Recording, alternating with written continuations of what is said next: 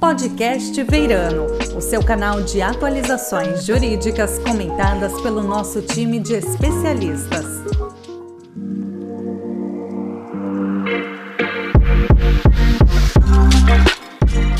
Este é o Podcast Veirano.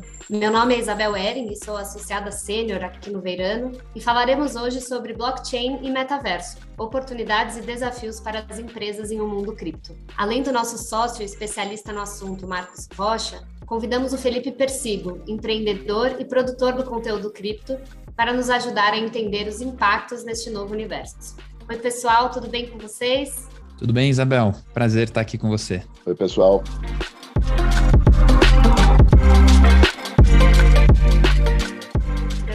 Agradecemos muito a participação de vocês. E aí vamos começar com um breve overview aqui sobre o tema, né? Apesar do termo metaverso ter ganhado essa notoriedade com a mudança do nome do Facebook para Meta em outubro do ano passado, a ideia de um metaverso surgiu pela primeira vez na obra Snow Crash, publicada em 92. Desde então, diversos players lançaram no mercado multiplataformas de simulação, especialmente no mundo gamer, desenvolvidas com o propósito de criar essa realidade paralela. Né? Em 2003, o Linden Lab lançou Second Life, e mais recentemente, o Fortnite da Epic Games surgiu como um dos motores gráficos de jogo mais utilizados no mundo, atingindo aí uma marca de mais de 350 milhões de usuários. À medida que a utilização do metaverso aumenta, cresce também a relevância do blockchain como ferramenta e dos NFTs, né, os non-fungible tokens, como mecanismos para viabilizar os investimentos no metaverso. Então, a minha primeira pergunta aqui vai para o nosso convidado, persigo de uma forma mais abrangente, assim, né, para a gente iniciar aqui a nossa conversa, no que, que o metaverso seria diferente em relação ao meio digital que a gente já conhece hoje, especialmente em termos de oportunidade de negócio, né?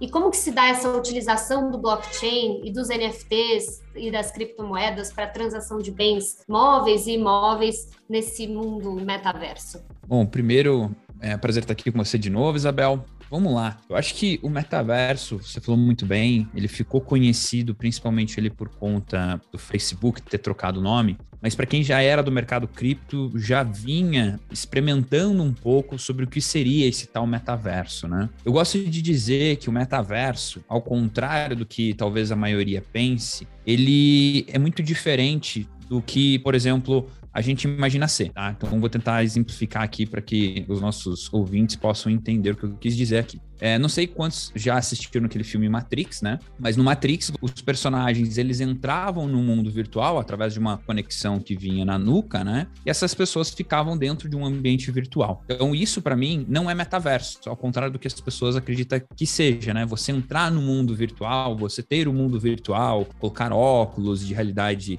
aumentada, ou você visualizar as coisas dentro de um ambiente virtual. Para mim, o metaverso, ele vai ser o contrário do que a Matrix era. Né? Então, ao invés de nós entrarmos no mundo virtual, eu acredito que o mundo virtual vai passar a vir para o mundo real. E aí, os desafios são muito maiores, né? Acho que mais para frente a gente vai falar um pouco sobre isso. Mas, no meu ponto de vista, então, o metaverso seria a união do mundo virtual no mundo real. E como é que a cripto, o blockchain, ele, ele se beneficia disso tudo, né? Porque hoje, a maior parte dos metaversos, eles rodam em blockchain. Então, o blockchain por detrás do metaverso, ele é responsável para registrar todas as informações, para registrar parte das transações que acontecem dentro desse metaverso, principalmente ali no cunho financeiro, né? E aí entra os NFTs. Por exemplo, existe um metaverso e dentro desse metaverso existe uma economia que é baseada em cripto essa cripto ela roda em blockchain, então existe uma moeda, às vezes, do próprio metaverso, como é o caso, por exemplo, da The Sandbox é, e alguns outros metaversos, né, Decentraland, então, é, esse metaverso possui sua própria moeda interna e os NFTs, eles fazem um papel dos não fungible tokens, né, dos tokens não fungíveis, que na verdade são representações de terrenos, no caso dos metaversos, né? E aí como é que a gente une tudo? Então, quando a gente fala de metaverso descentralizado, a gente fala de um ambiente onde tem uma economia própria e se baseia em cripto e os terrenos dentro desse metaverso, eles são NFTs. Oportunidades de negócio que eu já vi. Eu já vi corretor de imóveis dentro de metaverso metaverso, então pessoas que compram terrenos e esperam valorizar e vendem. Eu já vi pessoas que alugam o terreno para fazer merchandise. Eu poderia colocar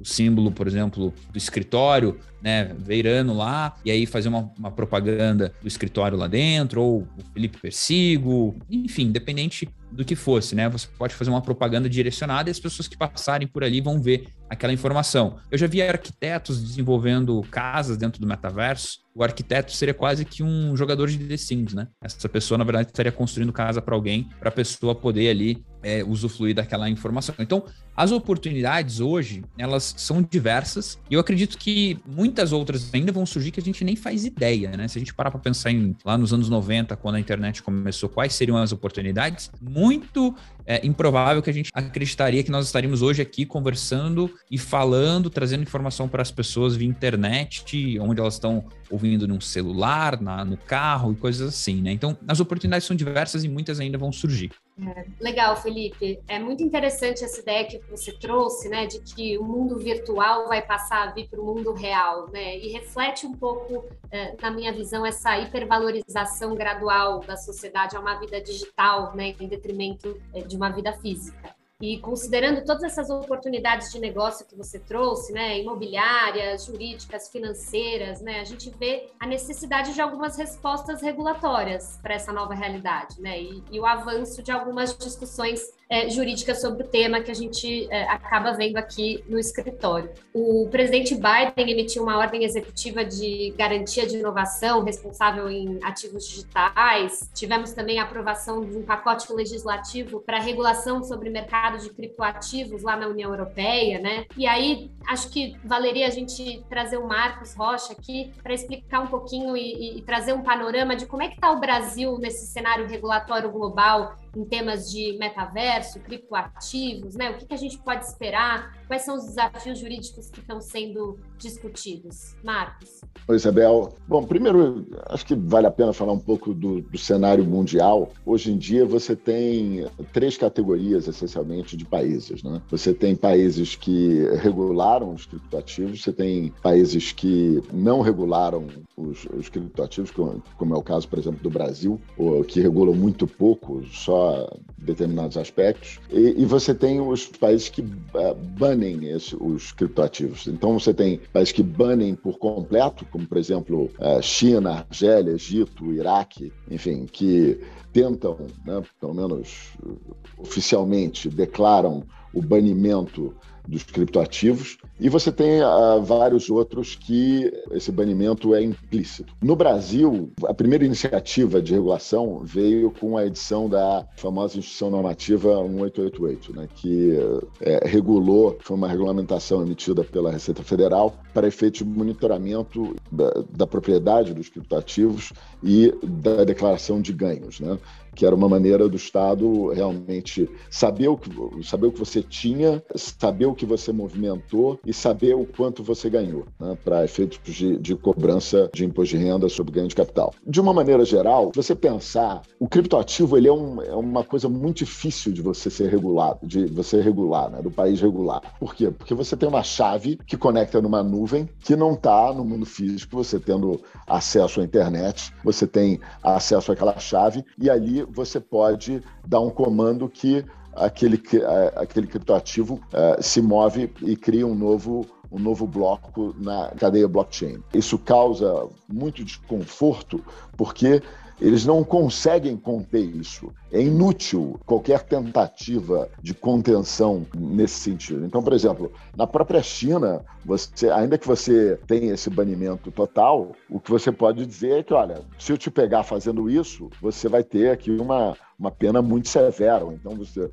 vou confiscar o seu bem, eu vou, enfim, te botar na cadeia. Mas impedir totalmente a prática do ato é praticamente impossível. Né? Então, só que os países eles controlam né, as fronteiras do mundo real e controlam as pessoas, né, que são pessoas, é, literalmente pessoas físicas, né, que podem ser seus ativos, é, seus bens apreendidos, podem confiscados, podem ser é, colocados na prisão. Enfim, então, essa, essa é a força do Estado né, é, em relação aos criptoativos. Agora, o Brasil tinha realmente só essa pequena ponta de, de regulação, que era exclusivamente para efeitos fiscais. E agora, mais recentemente, agora no final do mês passado, foi aprovado pelo Congresso um projeto de lei, na verdade pelo plenário do, do Senado, foi aprovado o texto de um projeto de lei que agora vai, vai para a Câmara dos Deputados para revisão e, uh, em sendo aprovado, vai uh, finalmente para a sanção presidencial. Ninguém sabe se e quando isso vai sair e, em que formato isso vai sair, mas o que eu vi até agora eu gostei bastante. É, eu gostei, acho que vai trazer bastante segurança jurídica para o mercado, vai dar confiança e tranquilidade aos bancos de poderem entrar nesse universo cripto. Né? É, ontem mesmo eu tive uma reunião num banco grande e eles estão tão assim na, na expectativa. Né? A partir do momento que isso virar lei né, e que não haja mais zona cinzenta, eu acho que isso vai ser benéfico para todo mundo e isso vai gerar uma adesão muito maior por parte da sociedade aos criptoativos. E com uma adesão muito maior, a tendência, obviamente, é que os os ativos se apreciem, que a, te a tecnologia blockchain seja uh, utilizada em muito, muito maior escala. Enfim, eu acho que vai ser, vai ser um movimento realmente muito benéfico para a sociedade de uma maneira geral. Vai ser, o Web.3 está começando a virar uma realidade, né? Eu acho que é realmente o futuro da internet, né? Você ter uma certa descentralização, né? Eu acho que a descentralização é uma coisa que é necessária, mas também com alguma reserva, né? Por exemplo, eu acho que quando você fala com, com as pessoas, e eu tenho uh, vários amigos nesse universo cripto e lido com, com algumas pessoas que talvez já, as pessoas mais comuns chamem de geeks, esses caras, eles veem como realmente um sistema paralelo e eles não gostam dessa ideia da regulação e de que cripto se torne uma realidade para o mundo, para a sociedade como um todo, né? E sim seja realmente um movimento paralelo de pessoas que sejam realmente revolucionárias e que não, não querem participar desse, desse negócio. Mas isso não é a realidade da grande maioria da população. Eu, por exemplo, que já sou um iniciado nesse, nesse mundo, eu, eu não, não gosto, por exemplo, dessa ideia de ter uma wallet, de ter minha, minha cripto dentro de uma wallet que se eu perder a chave, é, já era. Enfim, perdi, perdi o ativo. E você vê na imprensa especializada várias histórias e, e é, inclusive anedotas sobre pessoas né, desesperadas que perderam às vezes é, centenas de milhões de dólares porque perderam um, um hard drive. Obrigada, Marcos, pelas suas colocações. É, de fato, né, a gente vê aí alguns desafios com relação é, à regulamentação e algumas diferenças né, no, no cenário global. E aí eu queria perguntar para o Felipe, assim, quais são as suas impressões sobre a existência ou não de uma autoridade central, né, de se perder essa descentralização que é quase natural do blockchain e essas implicações, como por exemplo comentado pelo Marcos, de se perder a sua carteira, né, ou perder o seu hard drive, né, como que você vê isso na prática? Não, legal. Essa é uma pergunta muito boa e particularmente eu acho que hoje você ter um blockchain que não é descentralizado na sua premissa, ele não é blockchain. É, o blockchain ele só funciona se ele for realmente descentralizado com as propriedades que ele carrega. É o que acontece. Muitas pessoas acham que o blockchain é uma tecnologia única, né? Mas na verdade é um conjunto de tecnologias. E esse conjunto de tecnologias que formam o chamado blockchain como nós conhecemos, descentralizado, com criptografia, prova de trabalho, criptografia simétrica de hash, enfim, várias tecnologias. E quando você tira alguma delas, você não está mais falando do blockchain. Está falando de alguma coisa que parece um blockchain, né? Normalmente a gente categoriza esse tipo de coisa como DLT, que são ledgers distribuídas, que a gente chama, né? E aí a gente considera essas DLTs tanto pública quanto privada, que são sistemas que imitam o blockchain, mas não são blockchain, tá? Então é, tem essa, essa questão também. Por exemplo, se o Banco Central brasileiro quisesse criar uma moeda digital, não seria blockchain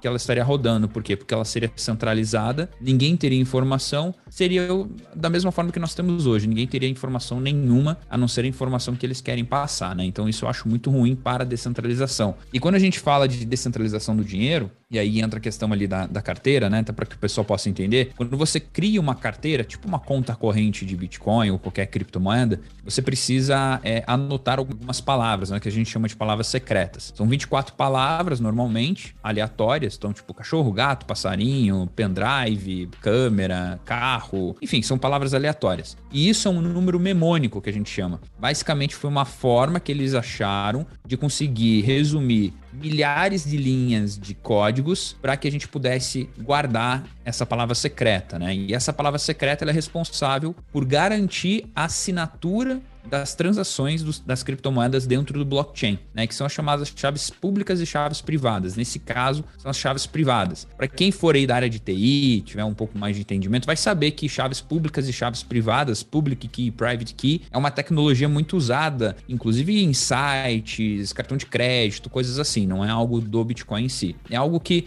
talvez o público mais leigo desconheça. Eu não sabia que site tinha isso, nem cartão de crédito, até estudar e, e ser especialista em Bitcoin, né? Mas por que, que eu falei tudo isso? Porque se você perder as suas chaves, você não tem acesso aos bitcoins ou à criptomoeda em questão. Porque aquelas chaves é que te dão o direito de transacionar o bitcoin que está dentro daquele código. Então o Marcos comentou, né, que é, isso é ruim, que é ruim para quem não anota, para quem perde, e realmente é ruim. Mas é, para você também ter totalmente o teu ativo descentralizado, protegido, por exemplo, numa eventual guerra, você poder pegar seu dinheiro e ir embora, você por algum motivo precisar desse dinheiro e usar ele, você tem essa, essa liberdade de fazer o que você bem entender com o teu dinheiro. Você é dono de fato do teu dinheiro. Hoje, o dinheiro que nós temos no banco a gente não é dono dele. O dinheiro está lá no banco e, em tese, a gente tem direito àquele dinheiro. A nossa casa, ela, em tese, está no nosso nome. Mas se por algum motivo o governo chegar e confiscar, meu amigo, não tem o que fazer, você tem que entregar e pronto. Então fica até aquela reflexão, talvez um pouco mais filosófica, né? Tudo aquilo que a gente tem não é nosso. Né? A gente tem uso fruto daquilo, mas não necessariamente é nosso. Eu, já na questão das criptomoedas, eu vejo que a gente tem esse é nosso, né? Essa questão que você carrega, você obviamente tem o risco que se você perder as palavras, você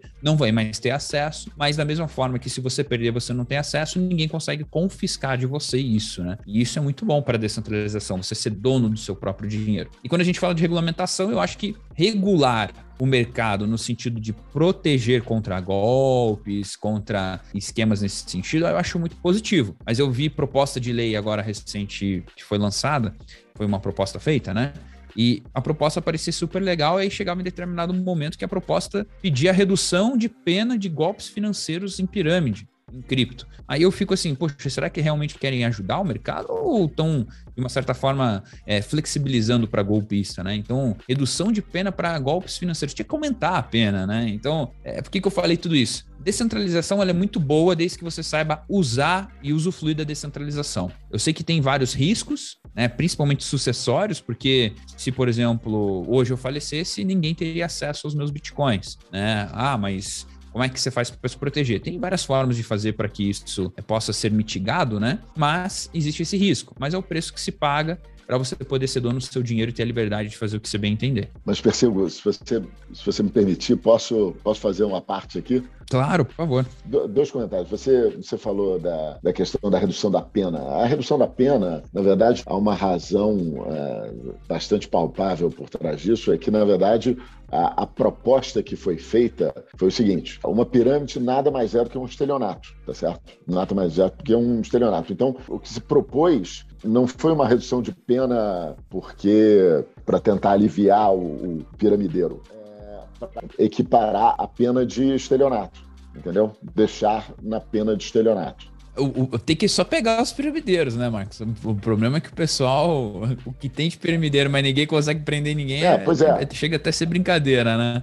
Pois é, por exemplo, se eu fizer uma fraude na internet que não envolver criptoativo, isso será considerado um, um estelionato. Por exemplo, se eu entrar no banco digital e uh, ludibriar as pessoas, ou então fizer, fizer uma, uma máscara num banco digital e as pessoas canalizarem o pagamento para minha conta, se eu mandar um boleto falso, criar um bowware, tal, não sei o quê, eu vou, vou ser enquadrado como estelionatário e você né, estarei sujeito à pena de estelionato. Então, essa, essa é a questão. Então, tem, um, tem uma razão palpável nesse nesse quesito específico. Em relação a, a, aí voltando um pouco ao que a Isabel estava falando, acho que a gente tem que separar aqui duas coisas. Né? Uma coisa é a descentralização é, do ativo, né? Quer dizer, você está falando do, realmente de um ledger é, distribuído, né? Por outro lado, e outra coisa muito diferente é você ter uma autoridade central que é, regulamenta esse o uso né, desse, desse ativo descentralizado dentro de uma determinada jurisdição. Então, acho que a gente precisa fazer um pouco essa, essa distinção. E, neste caso específico, eu acho que esse o projeto de lei que foi está sendo proposto é um projeto de lei bastante bom. Eu até ouvi algumas críticas em relação a ele. Ele fala, ah, por exemplo, por exemplo, não fala da, da questão da tributação, da, da troca de um ativo por outro, se isso seria tributado, se não seria tributado. Porque no Brasil é, você tem, né, pelo menos havia o entendimento de que a troca de um ativo por outro né, tem mero efeito permutativo e, portanto, você não tem ganho de capital realizável naquele momento. Né? Então, só quando você efetivamente realiza aquele investimento. Mas, enfim, então são, são várias questões que têm que, ser, têm que ser consideradas, mas eu acho que nesse quesito especificamente do PL, acho que o PL é muito bom, ele deixa muita abertura para um, o regulador que vai ser designado, que inclusive nem está nominado no próprio, no próprio projeto de lei. É, muito provavelmente será o Banco Central, para a maioria dos aspectos. A CVM certamente também será envolvida e terá jurisdição, terá competência para editar várias outras uh, normas, notadamente aquelas que dizem respeito a mercado de capitais e, enfim, oferta pública de, de valores imobiliários. Enfim, então, ao, ao você dar poder para essas autarquias, você permite que a regulação acompanhe de maneira muito mais dinâmica a evolução do mercado do que se você ficar dependendo do legislativo. Isso, por exemplo, aconteceu com a lei da reforma bancária, a lei 4595, que é uma lei bastante antiga, de 1964. É uma lei que dá muita liberdade ao Banco Central para editar as normas. Então, se você ficasse dependendo do legislativo para editar normas sobre é, política monetária, sobre os bancos, seria, sobre o mercado financeiro, seria, seria um desastre. Então, esse, o PL vem, vem na mesma esteira e eu acho que está andando muito bem. Espero que seja editado, se não no, no, na forma como está agora, com muito pouca revisão. Marcos, obrigada pelos, pelos comentários. Felipe também. A questão toda de conceito de propriedade, necessidade de responsabilização dos criminosos cripto, possibilidade de uma autarquia né, regulamentadora são, são de fato questões muito interessantes e questões que a gente vai ver as, as discussões crescendo aí nos próximos meses ou anos. Gostaria de então agradecer os nossos convidados aqui. Muito obrigada, Felipe, pelo seu precioso tempo. Eu que agradeço, Isabel. Contem comigo para que vocês precisarem. E gostaria de agradecer também o nosso sócio, Marcos Rocha, pelas colocações. É, foram super interessantes, aprendi bastante. Acho que nosso papo foi bastante rico, esclarecedor, apesar do tema né, ainda carecer bastantes é, esclarecimentos aqui. Muito obrigado, pessoal. Você acabou de ouvir o podcast Veirano. Para obter informações atualizadas sobre temas jurídicos relevantes, acesse o nosso site veirano.com.br.